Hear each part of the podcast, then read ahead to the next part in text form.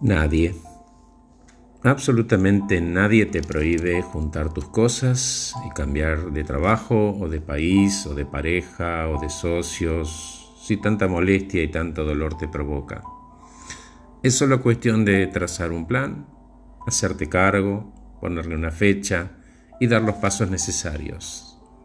Claro, vos vas a decir, pero tanto esfuerzo que hice, la familia, mi casa, tendré trabajo, tengo miedo, y mis amigos y el asado y el tango. Bueno, es cierto, puede no ser fácil y cosas van a cambiar, pero al final es lo que estás buscando, ¿no? Si no te gusta tu versión de vos, modificala por otra que te haga bien. Depende de vos. Si te necesitas ayuda, pedí. Todas las historias requieren mucho, mucho esfuerzo, pero mucho esfuerzo de verdad. No va a ser ni gratis ni fácil, pero cuando menos te estás haciendo cargo.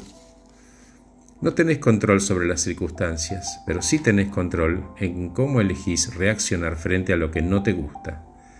Quejarte, lamentarte e intentar arrastrar a los demás en tu espiral de queja es una manera. Pero en ese lugar en el cual uno puede elegir secuestrarse no nace nada nuevo ni nada bueno, solo más y más victimización.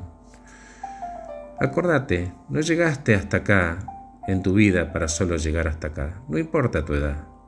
Solo recordá que estés donde estés, si decidís otro destino, sos el capitán de tu barco, sos las velas y sos el viento.